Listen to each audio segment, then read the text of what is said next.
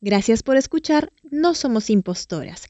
Quiero contarles que este episodio fue grabado en diciembre del 2021 pensando en ustedes.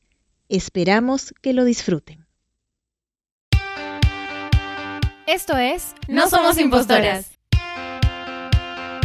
Un espacio donde hablaremos desde nuestra experiencia, perspectiva y por supuesto desde datos que les brindaremos sobre el liderazgo femenino, su importancia, impacto y las dificultades para ejercerlo y mantenerlo.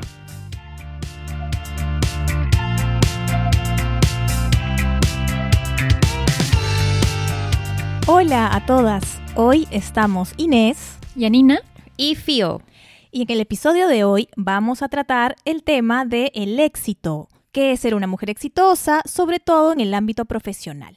Así que para empezar vamos a preguntarnos eh, si nos sentimos exitosas. Yanina, Fío, ¿se sienten exitosas en el ámbito profesional? Porque hay muchos ámbitos en los que uno puede enfocar el éxito, pero hablemos del ámbito profesional. Claro, cuando haces esta pregunta, pienso, digo, qué responsabilidad frente a los audientes, ¿no? Decir qué es lo que significa para mí el éxito o si me siento una persona exitosa. Yo creería que sí, que de acuerdo al... Tengo seis años y medio de experiencia laboral y bueno, en el momento en el que yo me puse a pensar qué es lo que quería lograr, ¿no? Cuando me puse estas metas que, a nivel profesional que quería lograr y las fui logrando paso a paso con muchísimo trabajo, esfuerzo, responsabilidad, etcétera. Y cuando fui llegando a estas, empecé a sentir como este grado de sí, pues cada vez que yo logro algo, para mí es un éxito ganado. Entonces sí, podría decir que me siento exitosa a mis 31 años. Sí, tengo 31 años. la edad, la edad. ¿Te imaginaba, Fío, estar a los 31 años donde estás, haciendo lo que estás haciendo ahora? Sí, de hecho, siempre quise como que, el trabajo que yo pudiera hacer influyera bastante en el sector en el que me iba a desenvolver.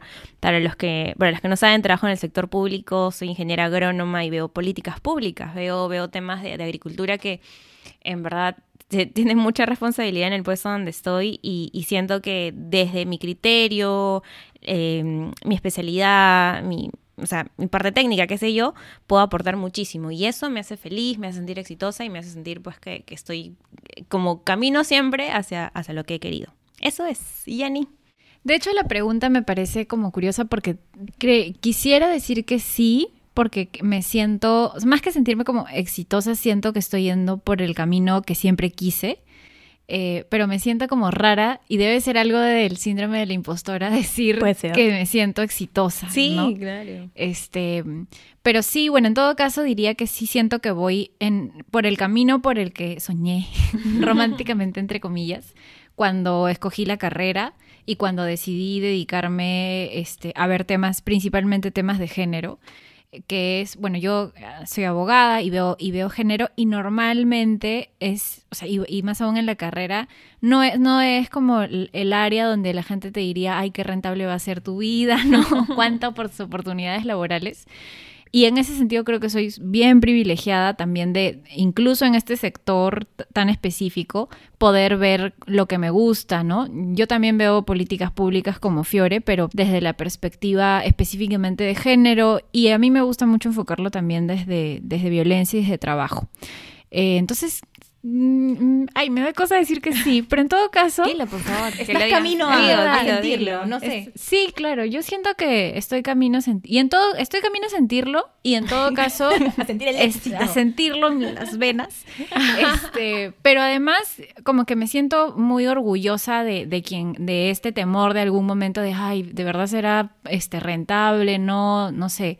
Entonces, en ese sentido, sí, muy tranquila. Y, de, lo que dices a veces eh, me, hace pensar en que a veces necesitamos de la validación, ¿no? De, otras personas para que nos digan, oye, si eres exitosa, por ejemplo. Yo a Inés, ¿no? Que la conozco ya hace un tiempo y ahora Inés no, nos contará si se siente exitosa o no.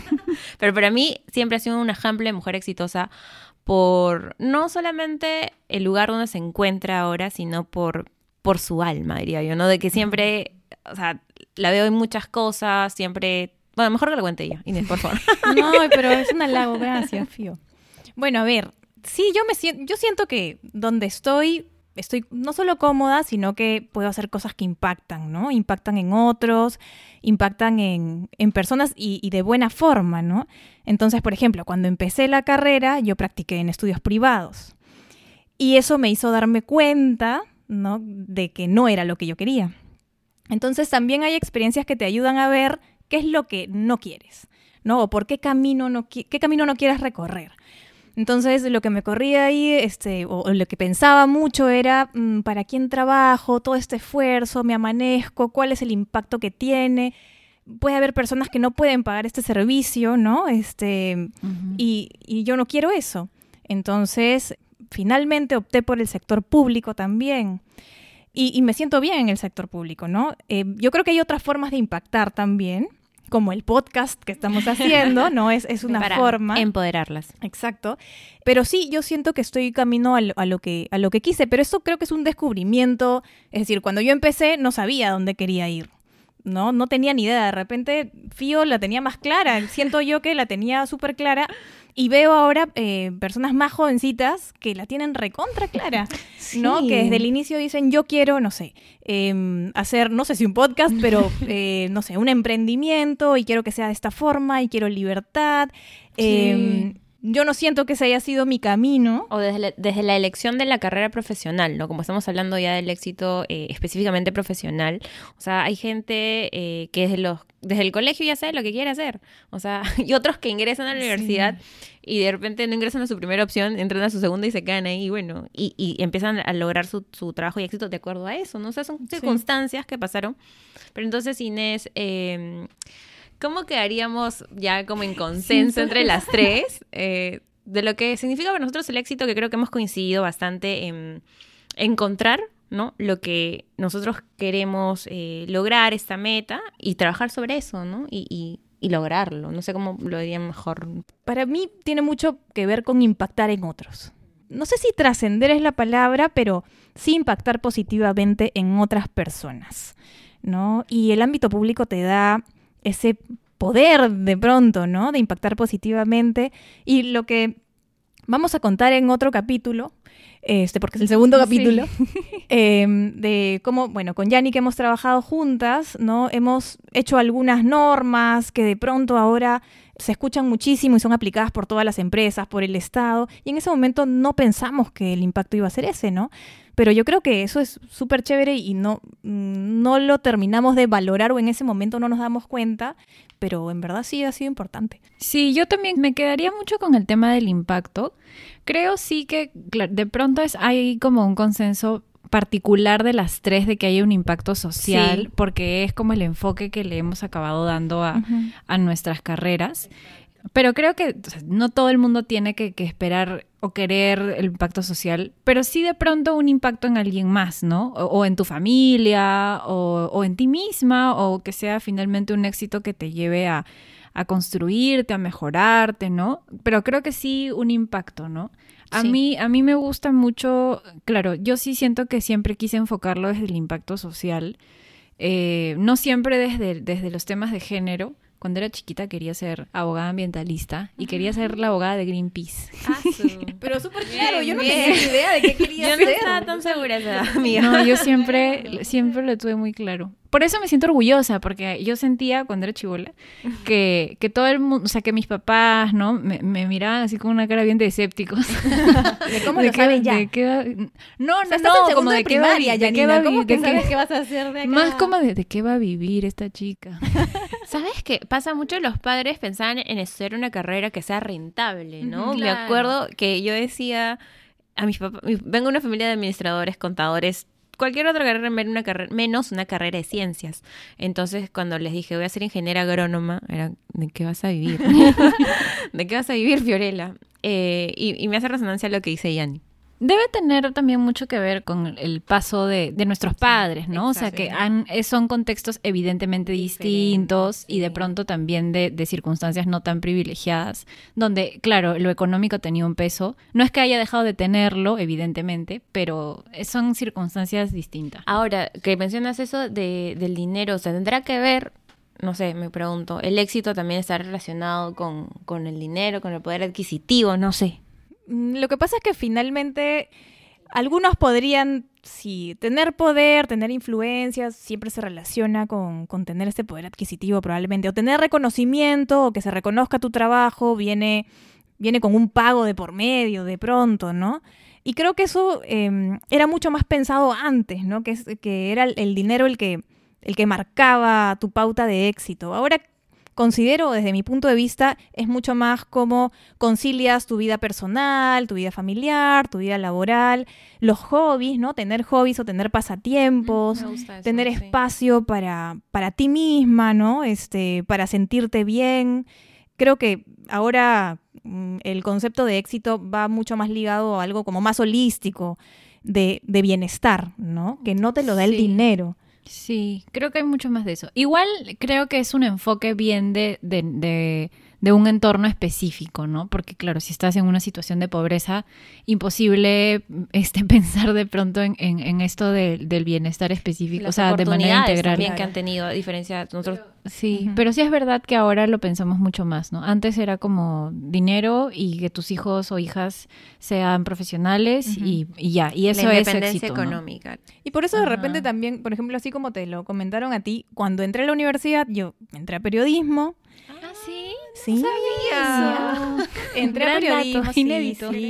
Mi mamá trabajaba con abogados, ella no era abogada, ninguno, mi mamá no, este, no terminó una carrera universitaria, mi papá tampoco, entonces, pero mi mamá trabajaba con muchos abogados, entonces ella siempre me decía, ay, pero si eres abogada y de pronto puedes trabajar, bueno, en fin. Y eh, bueno, después comencé a investigar entre sociología, antropología y me metí a un montón de cursos, ¿no? Para ver qué quería. ¿Y saben qué me detuvo? Porque vi en Monse en ese momento, era que tenía que pasar el curso de estadística. Y como estaba ligado con números, no quise tomar ese riesgo tontamente. Eso también tiene un sesgo Sí, tiene un sesgo terrible. Este, y me fui a derecho. No dije, bueno, es lo seguro, voy a poder trabajar pronto, las prácticas me van a dar algo de, dinero. Además, bueno, en mi caso yo terminé eh, pagando eh, mi carrera, la mitad de la carrera la, pagué yo, entonces mm, eso era un factor también que, tenía que ver y, y no conocía tanto otras carreras y no sabía eh, dónde posicionarme en otras carreras. Y siento, por ejemplo, que antes en el Estado todo el mundo era abogado o abogada, ¿no? Y ahora hay mucha más apertura y se, valoriza, se valora más. Qué bueno. ¿no? estaría trabajando en el Estado. sí, sí, sí, sí. Hay esta mirada de que, de que los abogados son son todo, ¿no? O sea, como que o es, son indispensables. O sea, somos importantes, pero tampoco es como que o sea, no, no es que no Saludo es que para todos los abogados y abogadas. Sí, sí, no hay una mirada como bien hegemónica de eso. Qué bueno que haya cambiado. Sí, ha cambiado un montón. Entonces sí, antes se ligaba creo más con el, con el dinero, ahora creo que no tanto. Pero ahora les quiero preguntar, ¿qué barreras creen que hay para, para este éxito profesional, sobre todo en las mujeres? ¿Creen que hay algunas barreras específicas, que para todos y todas es igual? ¿O las mujeres enfrentamos algunas, algunas cuestiones ahí? Hay algunas teorías que de repente nos va a contar Yani, no, de hecho nos va a contar Yani, ¿no es cierto? Por favor, Yanina. Cuéntanos. Hicimos nuestra tarea. y claro, de las barreras más conocidas, de, bueno, de pronto eso es generalizar mucho. La más conocida para mí es este, la del techo de cristal, ¿no? Igual como como para dar un margen previo, estas teorías que explican las barreras en, en, el empleo o en el desarrollo profesional para las mujeres se han visto mucho desde, desde lo que se denomina la economía feminista, o la, la, economía también desde la perspectiva de género, ¿no? Que habla un poco también de, de, mirar esto de qué pasa con las mujeres y por qué, a pesar de, bueno, sabemos pues que hemos tenido un ingreso a la fuerza laboral posterior, eh, de manera masiva posterior a la, a la que han tenido eh, los hombres por circunstancias de género y también históricas. Sin embargo, el ingresar, ¿no? Ha tenido una serie de, barreras que no siempre, no nos ha permitido estar en la misma posición, ¿no? Una de ellas es el techo de cristal, eh, que básicamente nos habla de em, estas como barreras invisibles que nos impiden a las mujeres ascender a puestos de jerarquía o dificultan mucho más a las mujeres este, ascender a puestos de jerarquía o también de decisión en, una organización, ¿no? Yo creo que esto no solamente nos habla del techo de cristal o de las barreras en los espacios profesionales, sino en general en cualquier otro espacio de, decisión, como también puede ser el espacio político, etcétera, ¿no? Pero centrándonos en el, en el laboral, em, muchas de sus explicaciones están también en el tema de los estereotipos de género, ¿no? Deberíamos tener un capítulo de estereotipos de género. Sí, de hecho, porque hablamos explicar un Sí, poquito más. sí. Pero bueno, sobre estas ideas que construimos de cómo son supuestamente innatamente los hombres y las mujeres, ¿no? Y bueno, en, en este entender que los hombres, eh, o que socialmente se cree, se les atribuye a, a- a los hombres las características de liderazgo, ¿no? De pragmatismo, de ser personas imparciales, objetivas, que finalmente son características que, más allá de tener un género asociado, son las características que esperamos en los cargos de liderazgo, ¿no? Y ahí donde las mujeres eh, no son miradas con esas características o no pensamos que de pronto las vayan a tener, es una de las de, de las eh, de los elementos que representan esta barrera para ascender, ¿no? Eh, en verdad hay otras más, como por ejemplo el tema de, o sea, otra que se asocia al techo de cristal, como el tema también del trabajo no remunerado, que puede ser otro capítulo. Sí, de hecho. Y de, y de en general de todas estas características que hacen que las mujeres tengamos que dedicarle más tiempo al trabajo doméstico o De de, cuidado. cuidado, o este de administración del hogar y que impiden que le podamos dedicar horas también al, eh, al acceso o, a la, o al ascender jerárquicamente, ¿no? Hay un montón de, de elementos. Y ahí pues, lo que pasa es que en el Perú se hacen algunas encuestas, hay una que se llama ENUT, que tiene que ver con el uso del tiempo. Ya debe salir otra, ¿no? Ojalá que pronto, pronto la podamos hacer. Eh, pero tenemos una del 2010. Y eh, lo que señala esta encuesta, que es una encuesta que hace el INEI, ¿no? Es que es como quien oficial, quienes oficialmente tienen las estadísticas de Perú, es que las mujeres dedicamos a la semana 9 horas con 22 minutos más que los hombres a trabajar semanalmente, ¿no? Sumando trabajo remunerado y no remunerado. Pero si viéramos ese detalle, también vamos a ver que nos dedicamos más horas al trabajo no remunerado. Esto quiere decir al trabajo doméstico y de cuidado. ¿No? Eh, eso es sumamente interesante, pero esto, mira, les digo, hace 11 años. Ustedes se imaginan ahora con la pandemia que nos hemos quedado en casa, que además quienes tienen eh, hijas, hijos han tenido que ser como profesores y acompañar. Mm, tres trabajos em, en casa. Exacto. Se ha es- visualizado más también, creo que la pandemia hizo que, por ejemplo, yo recuerdo alguna vez que veía, es como, no sé, ya creo que están las mujeres en varios hogares a los que he ido a visitar, veía que en una casa donde está un hombre y mujer, la mujer terminaba llevando los platos a la cocina, terminaba ordenando las cosas. Y yo decía, pero ¿por qué estamos hombre y mujer? ¿Por qué las mujeres que- tendemos a hacer sí, esto? no claro. lo cuestionas, ¿no? A veces Sí, no lo automático. Sí, te levantas y comienzas a hacer, ¿no? Sí, exacto. Y claro, no es, es que ya es un tema que está, en- está en tu Psicológico, cabeza. que te despiertas y quieres limpiar tu casa como una... Es un tema O social. sea, es un tema social, sí. pero me refiero a ya te has programado, ¿no? Es como Sí. esto de preocuparte normalmente por qué piensa el, por, por el cuidado de la otra persona, ¿no? Mm, también. O sea, no es que no es que lo tengamos de manera innata, pero ya es como que nos han programado así por años, entonces no sé, es medio es genético medio- esto ya. me- medio inevitable tratar de hacerlo, aunque evidentemente es una construcción, ¿no? Solamente Sí. que a veces como que ya también respondes a, a esa misma construcción. Pero Nos han socializado así. El dato, nueve horas más. 22 minutos. Y eso hace años, o sea, Es un día ahorita... más de trabajo. Sí, imagínense. Y esto hace, por supuesto, que en el trabajo remunerado le dediques menos tiempo, estés más agotada, porque esto no cuenta todo el tema mm, de la carga mental que llevas, ¿no? Esto es contando las horas efectivas que, que trabajas de manera remunerada y no remunerada. Pero además la carga que, que tenemos las mujeres, por ejemplo, en sus casas, si falta una pastilla o dónde está el termómetro, ¿a quién se lo preguntan?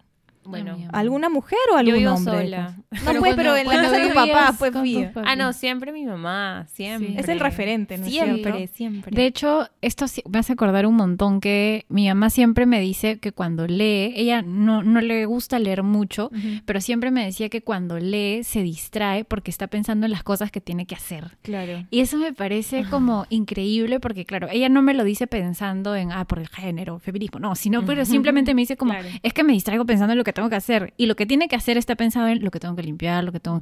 Sí, porque falta hacer tal cosa, tengo que comprar no sé qué cosa. Entonces, ya estás como todo el tiempo pensando en el cuidado, ¿no? Y, y- y- y por contraposición, mi papá eh, sí tiene como mucha más este tema de poder concentrarse, poder leer, porque además él ha querido como dedicarse también mucho al tema académico, pero yo siento que hay como ahí una barrera medio invisible, ¿no? Entre quién le puede dedicar realmente más Exacto. tiempo. Sí, sí, claro. Y es una gran barrera. Y, y creo que se invisibiliza totalmente. Hablando de barreras, ¿no? va a decir Inés. Hablando de barreras Hablando y de barreras. Porque ya, y aparte del trabajo de cuidado hay otra barrera, ¿no? O sea, imagínense ya, trabajamos nueve horas, 22 minutos más a la semana y de pronto tienes que seguir más cursos para ascender, tienes que competir con un par hombre que no tiene esta carga mental ni esta carga de trabajo, ¿no? Y probablemente en la oficina o, en la organización se le valore más porque dicen, wow, este, es- esta persona se dedica más a, a, no sé, a rendir aquí en el trabajo, ¿no? Entonces, eso es una desventaja fuerte con la cual partimos. Sobre adversidades que mencionabas, alguna vez en una entrevista de trabajo me preguntaron por la edad que tengo si es que quería tener hijos pronto. Ay, clásica, horrible, clásica sí. forma ¿No? de Sí, discriminación. ¿Eres soltera? ¿Tienes hijos? ¿Piensas tener hijos? ¿Estás con novio? O sea, ¿por qué estas preguntas en una entrevista? Porque claramente quieren una persona que durante los próximos cinco años se dedique enteramente al trabajo y, que, y, y tengan que desligar su vida, pues no sé. Pero a los hombres no les familiar. preguntan eso. No les preguntan. Porque saben que ellos, aunque tengan hijos, aunque se casen, aunque tengan pareja, Exacto. no van a cambiar sus patrones de vida. no a tanto, ¿no? tanto, ¿no? O van a tener a una mujer que lo haga por ellos, ¿no? O sea, ya sea que sea su pareja o su mamá o su abuelo, o sea, siempre una figura femenina que va a poder cubrir ese, ese, ese tiempo de trabajo, ¿no? Sí, sí, Y- sí, me hizo sí. acordar. Y otra barrera que también se habla en el, en el techo de cristal es eh, la producida por la violencia. ¿no? Que hay más probabilidades de que las mujeres enfrentemos situaciones de violencia en el hogar o en el trabajo, ¿no? Y eso vamos a hablarlo en un episodio específico, pero el tema de hostigamiento sexual Ah, laboral. laboral es un tema que también obstaculiza el acceso a cargos de liderazgo porque uno decide renunciar, por ejemplo, para evitar eh, seguir pasando estas situaciones de violencia o porque el, el hacer o el aguantar estas situaciones de violencia hacen que quieras exponerte menos, te atreves a menos cosas, ¿no? Y vas reduciendo esa capacidad de desempeñarte en lo laboral. Sobre todo cuando la persona que está ejerciendo esta hostilidad laboral sexual eh, tiene cargo de poder sobre ti, ¿no? Es tu jefe, tu coordinador o alguien con quien, no sé, pues, a quien tú le reportas algo, Sí. ¿no? Y, y, y, de- y hablando del entorno la- laboral, ¿alguna vez nos hemos cuestionado si todos los logros que tenemos lo hemos merecido, ¿no? Justo eh, escuchaba la vez pasada ya hablando de, de lo que es para mí una mujer exitosa o como ejemplo que tengo, para los que no saben, Tony Alba fue ministra de Economía el año pasado, 2000, ¿estamos en 2020? Estamos No, en No, 2021. disculpen. O sea, fue en el 2020. Ya, ya, ok. Y por ejemplo, ella, ella, por ejemplo, a mí me parece una mujer exitosa que trabajó. ¿Y por qué, por qué quiero mencionarla? Porque ella contaba su historia de cómo llegó a ser ministra. A ella no le regalaron el puesto, que fue algo que se comentó muchísimo en redes sociales, la prensa, qué sé yo, y se fijaban siempre en su aspecto físico, ¿no? Nunca, y nunca resaltaban como que la trayectoria laboral que ella había tenido dentro del Ministerio de Economía en, en cargos de liderazgo, por ejemplo, y ella misma reconocía que lo ella llegó paso a paso, ¿no? O sea, ese éxito que ella tenía en ese momento no se lo regaló nadie. Ella estudió una maestría, ella se dedicó muchas horas a trabajar, tenía un equipo de trabajo muy comprometido, entonces eso, ¿no? O sea, el logro de las mujeres, el éxito de las mujeres depende mucho del esfuerzo también que ellas hayan puesto en lograr sus metas, ¿no? Y, y que nosotras seamos conscientes de que todo lo que nosotras hacemos es por nuestro propio esfuerzo y que no nos cuestionemos eso, porque alguna vez me, me ha- me ha tocado cuestionarme de pronto de manera equivocada, ¿me merezco el puesto en el que estoy? O alguien me lo ha, no sé, puesto o regalado. Entonces, eso también es importante. Sí, sí, es todo un reto porque en verdad en el caso de las mujeres hay un doble estándar, ¿no? De, de siempre como tener que, tener que probar que efectivamente soy buena y que tengo los cartones o la experiencia o las habilidades suficientes.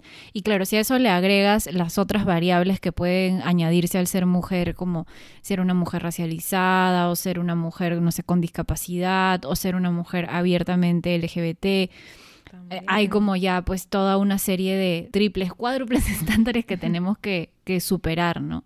Entonces, fijo, creo que es como, como bien complicado. Curioso el caso de Tony, porque de hecho ella tiene como a su como ha estudiado en Harvard, es como súper inteligente, ha tenido un montón de cargos así. Entonces, curioso que incluso ahí, cuando tú dirías, bueno, pero esto es como re evidente que se lo merece, que, que, que sí tiene la capacidad, igual haya esta crítica, ¿no? Sí, pasa, pasa. Pasa y pasa la interna de, de, los trabajos. No sé si alguna vez les ha pasado que han cuestionado su capacidad en un trabajo o las han hecho sentir que de pronto el sitio en donde están, o, no sé, si algo salió mal es estrictamente tu culpa y no las circunstancias, porque las cosas no siempre salen como uno quiere, pero tiene que ver con la capacidad de uno, mm, sí puede ser, pero uno resuelve los problemas que se le presentan con em, los elementos, las herramientas, el personal que tienes también en ese momento, ¿no? Yo creo que sí. O sea, por ejemplo, de lo que mencionas, cuando trabajaba en el sector privado, recuerdo que yo empecé para ver temas de responsabilidad social y tenía un sueldo que, bueno, era, creo que tenía, recién había salido de la universidad y yo quería un aumento. Entonces, yo me llevaba muy bien con el gerente, de verdad, hasta ahora lo, admiro muchísimo a él porque era como un, profesor dentro del, del trabajo y claro, yo me arriesgaba. Yo siempre decía, ya, si me ha pedido A, voy a hacer A, B, C, D, y, porque me guste, me voy a meter más en la chamba y todo. Pero claro, los demás no veían esto. Los, demás veían, ah, mira, es la favorita del gerente. Y por eso la, subieron de puesto y por eso tuvo un aumento salarial. Y lo comentaban mis amigos entre broma y broma. ¿Y ¿qué significa ser la favorita? Eh, claro, o sea, a mí me parecía súper mal esos comentarios que hacían mi propio entorno de amigos y amigas dentro del trabajo, porque yo sabía cuánto me había costado vencer este miedo de ir a su oficina y decirle ¿sabes qué?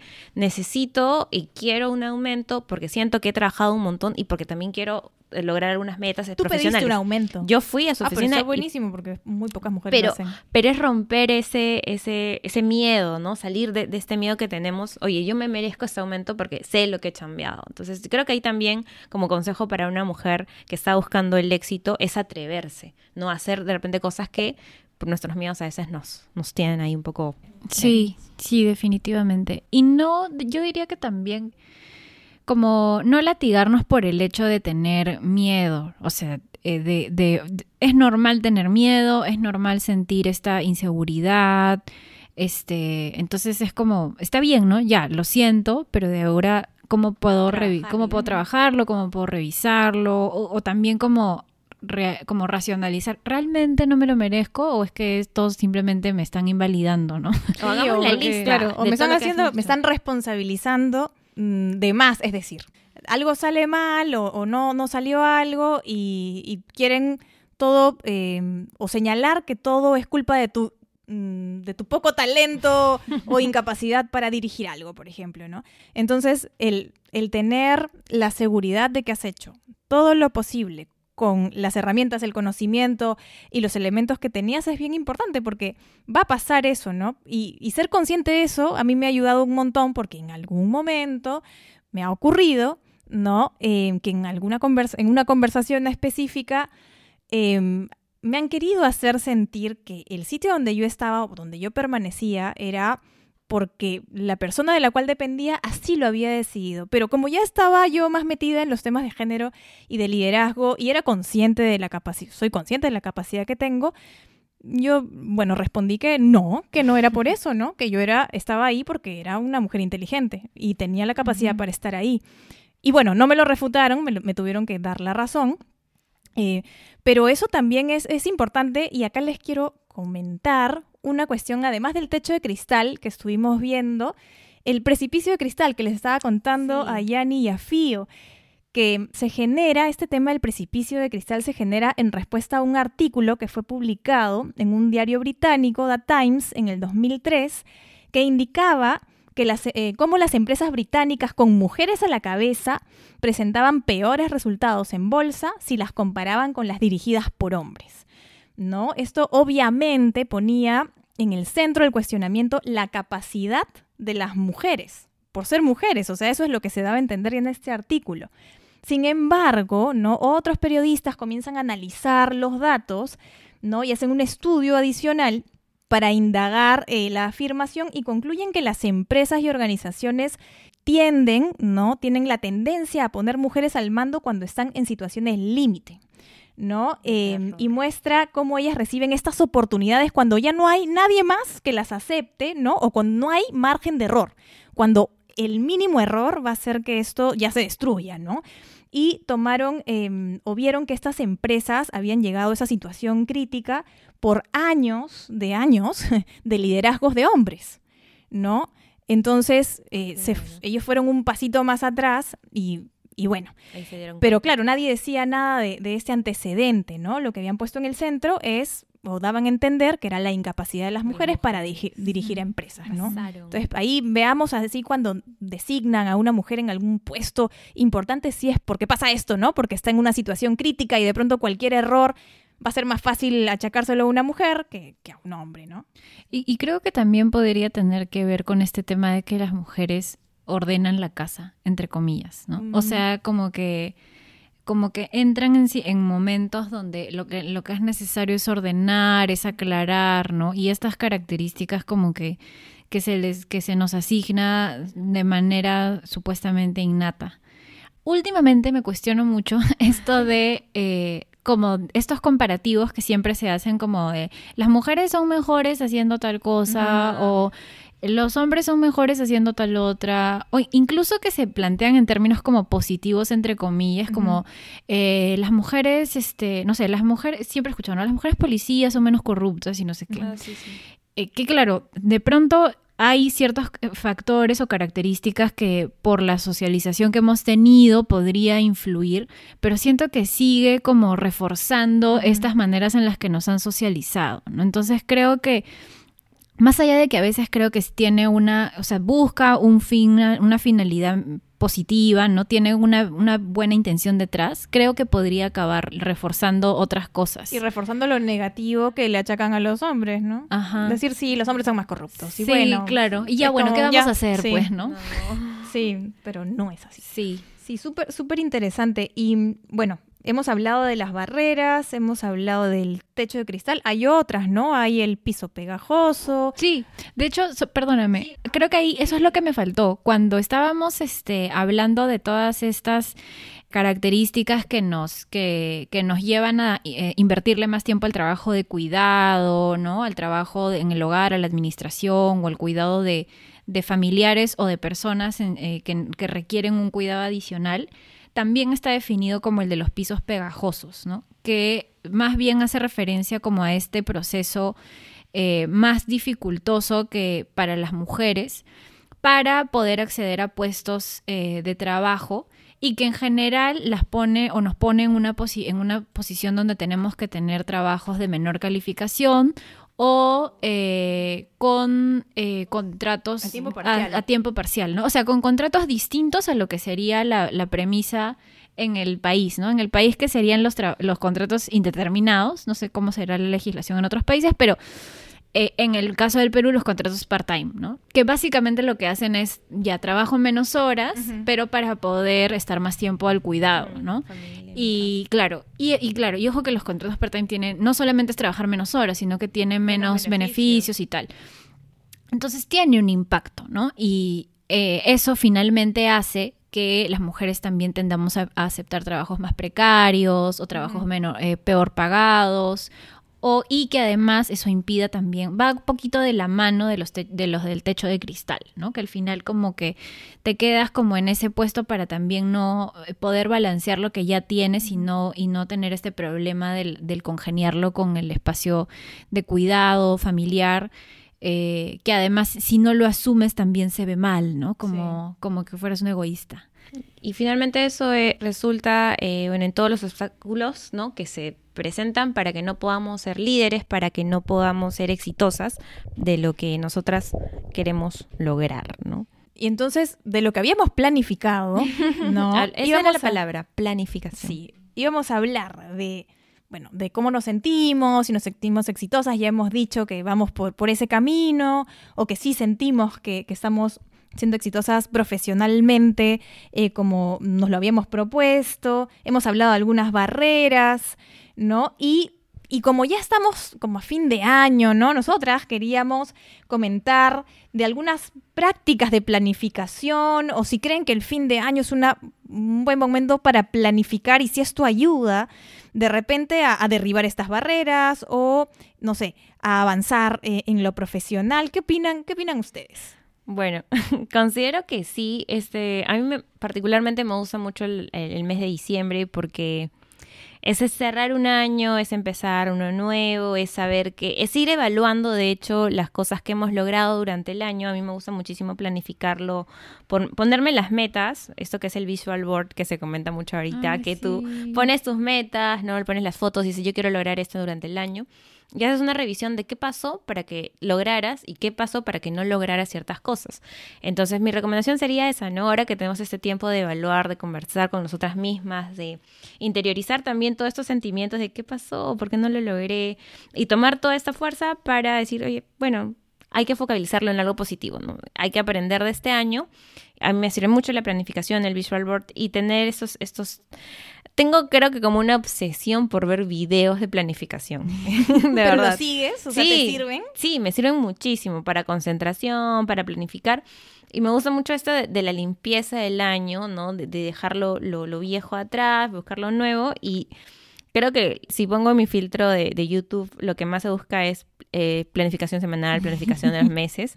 Y de verdad que ayuda muchísimo. Alguna vez, conversando con Yanni, me acuerdo que le mostré creo que fue el año pasado, le mostré una foto de, de- de mis metas o objetivos y Yanni me dijo, ah, pero podrías agregarle las fechas o cuánto tiempo le vas a poner a cada una de tus metas. Y me pareció súper chévere que ella me dijera eso, entonces lo que a veces les comento es que nosotros somos, o nosotras somos el promedio de las cinco personas con las que nos reunimos, o sea, con las que más Esa es una teoría. Es una teoría. has dicho, sí. Vamos a explorarla próximamente. Vamos a buscar una fuente. La fuente es Fiorella, ¿eh? Fiorella Pajuelo Sí, Fuente, sí, yo somos el le promedio. creo, yo le creo. ¿Ah, sí? Es verdad. Y claro. verdad. Debe ser, ¿no? Entonces, Claro, porque te influencia lo- tu En lo- entorno, ¿no? Exacto, entonces mi consejo sobre ya planificación y, y lo que es ser una mujer exitosa es rodearnos con personas que nos sumen siempre, que sean buena onda y que, mm, o sea, que sean sinceras, ¿no? Que nos digan que cuando estamos metidos en la pata, le estamos metidos en la pata y nos ayuden siempre a mejorar y planificar bastante. Y si no sabemos cómo empezar, para todo está Google y YouTube. Es cierto.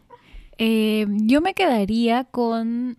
mm, Estaba pensando mucho mientras, mientras hablabas en una como una reflexión que rescato mucho de alguna vez cuando era bien chiquita que tuve con, con mi papá, eh, que fuimos a... En verdad no, no tiene tanto que ver, pero lo traigo a colación. Porque Fuimos a, fui- fuimos a hacer una caminata y faltaba un montón. Yo era bien chiquita, entonces me cansaba más, faltaba como bastante para llegar. Estábamos en las lomas de la Chay que hacen estas como rutas y me quedé hasta atrás con mi papá mientras mis- mi mamá y mis hermanos avanzaron y le decía a mi papá como que falta mucho y él me, él me dijo eh, que cuando sienta que, me, que falta mucho para llegar a algo, mire atrás y mire todo el camino que he recorrido. Eh, y pensaba mucho que esa, o sea, claro, me lo dijo en un contexto bien específico de caminata, pero yo siento que ese es como ma- mantra de vida. Claro que sí. Entonces pienso, cuando llegamos a fin de año, a veces puede pasar y es eh, totalmente razonable que ocurra que no hayamos logrado todo o que no nos sintamos en el momento o en el espacio donde querríamos haber estado por allá en el enero, enero 2021. Pero entonces las invitaría también a mirar hacia atrás y ver todo lo que han avanzado, ya sea que lo planificaron o no, ¿no? Porque puede ocurrir también que en el año hayan pasado cosas que no necesariamente vieron venir o este circunstancias, ¿no? Como de hecho ocurrió también en el marco de la pandemia, que nadie lo vio venir. Entonces, creo que eso, ¿no? Si, si por alguna razón no, no sienten o, o todavía hay cosas que nos pesan, las invito a mirar hacia atrás y que también eh, miremos todo lo que hemos avanzado y no tanto todo lo que nos falta aún, ¿no? Y tomar fuerza para seguir adelante. Sí, para el 2022. Yo no soy muy planificadora, la verdad. ¿ah? Es más, me cuesta pedir los 12 deseos con las uvas. Le hemos regalado una agenda para los Ah, que no sí, saben. sí. Casi no, bueno, voy a usarla, pero soy muy mala usando agendas, ¿no? Me emocionan las agendas, me gustan, pero termino usándolas para tomar apuntes, ¿no? Como les digo, llego, al- llego a la cuarta uva, ya no sé qué más pedir, no sé, para el siguiente año, ¿no? Entonces pido como cosas que que todo el mundo pide, no sé, como cosas muy generales. La paz mundial, pide. Pero sí he visto videos, sí, más o menos, eh, videos de planificación, me gusta, me parece que, que está bueno planificar, pero lo que sí, de, de todo, además, escucho muchos podcasts y podcasts que tienen que ver con psicología. Y, o sea, lo que he escuchado es que lo mejor es planificar eh, no, no todo el año, sino en metas un poquito más cortas, ¿no? Los primeros tres meses del año, por ejemplo. Y que no sean las, eh, no digas, por ejemplo, el 22 de enero voy a lograr tal cosa, porque si no lo haces, luego te frustras y luego tu planificación duró una semana, ¿no? Entonces tus metas eh, se caen a la semana. Entonces que sean cosas que puedas hacer o que sean parte de un proceso para llegar a algo más, ¿no? Eh, yo creo que está bueno planificar, pero que esto no te lleve a frustrarte porque no logras la planificación exacta, ¿no? Eh, no he hecho nunca esto que, que comentas de poner las imágenes. ¿Has escuchado de eso? Lindo. Sí, yo también he escuchado que dicen que es súper efectivo. Pero no, no sé, voy, voy a ver qué hago este año. Además, siempre llego así como jalándome los pelos a fin de año. y, y el 31, eh, a veces llegamos hasta tarde a, a donde hemos planificado ir. Este, algunas nos ha agarrado, no sé, este, el año nuevo en la carretera Ay, con mi novio. Entonces, y ahí uno dice, ¿cómo voy a planificar el próximo año si ni siquiera he podido Si no llegar mis antes 12 de medianoche, claro, ni comer las uvas en el momento en que debí? Pero sí, me parece, me parece que está bueno eh, ver, mm, cada una debe tener una forma particular de, de planificación, pero lo más importante es que cada año tengamos como meta estar más seguras de nosotras mismas, ¿no? Eh, no tenemos nada regalado, en realidad las mujeres tenemos muchas más barreras que, que los hombres, aunque no lo quieran aceptar, eh, para llegar a ciertos puestos y valorar, entonces, como decía Yani, todo el camino que uno ha recorrido saltando esas barreras es, es muy importante, ¿no? Entonces, eso es re- de acuerdo, o sea, para mí el tema de planificación, como no soy tan planificada, pero yo me quedaría con eso. Y que disfrutemos el proceso. ¿no? Ah, bueno, sí, disfrutemos sí, sí. el proceso, entre lo bueno y lo malo, o lo menos bueno, disfrutar el camino que el 2022 nos... nos- estamos 21. Sí, sigo pensando que qué año estoy. El 2022 pues empiece bien con todos est- estos, estos consejos que les estamos dando sobre cómo lograr el éxito, como si fuéramos súper exitosas, pero que están, estamos nosotras también en ese proceso y ojalá con todo lo que les hemos podido, les hemos podido comentar esta, esta vez, se sienten identificadas y que se- esto sea como de repente el inicio para que ustedes también puedan buscar lo que realmente les gusta y logren el éxito. Qué final, ¿eh? ¿Algún mensaje final adicional? Porque hemos dicho lo de la planificación, pero así, si tuvieran que decir un mensaje último, ¿con qué quieren que se queden eh, quienes nos escuchan? Bueno, ¿Qué les dirían? Yo lo que yo les dije, eh, que disfruten el proceso. Con también tomar en cuenta esta información de las barreras, ¿no? A veces pensamos que es como, ay, es que yo no puedo, es que realmente me estoy esforzando y no lo logro, pero hay un montón de barreras que explican también por qué a veces es más difícil, ¿no? Y más aún en el caso de, las mujeres. Entonces yo pensaría mucho en eso, en, la información que nos ayuda también a, replantearnos las metas y el cómo vamos a llegar a ellas. Sí, y en mi caso va también por ahí eh, y, compartan estos sentimientos de mm, conversen de estas barreras de pronto. Van a ver que eh, las mujeres tenemos mucho en común. Estemos en el ámbito en el que estemos. Van a ver que eh, otras mujeres han sentido lo mismo y eso las va a hacer sentir acompañadas y eh, el camino va a ser mucho más sencillo o menos complejo, ¿no? Y vayan ganando, como les decía, seguridad cada año a año, mes a mes, eh, valórense ustedes mismas. Y eso quisiera que, se lleven y que el éxito no es solo el reconocimiento, para nosotras, bueno, era el impacto que, ejercemos, ¿no? En nuestro entorno, este impacto positivo de repente para ustedes también.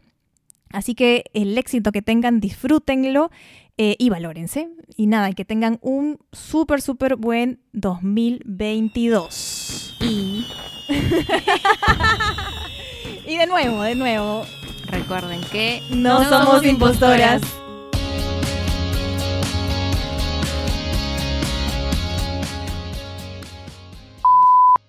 Eh, que nos va, que de- Inés nos va a ayudar eh, co- comentando. Pasó, yo no me estaba riendo. Yo no me reí. Definición estándar. Ya. Y ya, yo quiero. em, yo creo que el éxito es una vivencia muy particular, ¿no? Es em, como la... Es... eh, me confundí. Por ejemplo... Perdón, hoy día estamos más monces ¿no? que la vez pasada, ¿no? Yo estoy fresh. Porque todavía no hablas. Ustedes están mal. Yo estoy Ya, bueno. perfecta. No quedó claro. Ya, voy a decir de nuevo. Cállense. Ya. Y ahí creo que también algo bien importante que decir es el la risa. Pobre gata, está ahí protagónica. Maya, ¿qué ocurre contigo? ¿Te gustó la voz de Yanni? Quiero hablar de No, no, es que ¿no? la vez pasada estaba nerviosa con ustedes, ahora ya agarro Pero confianza. ya no solo está Ya. con confianza. Baja, hijita, baja, baja. Le encanta la mesa. Baja, baja, hija.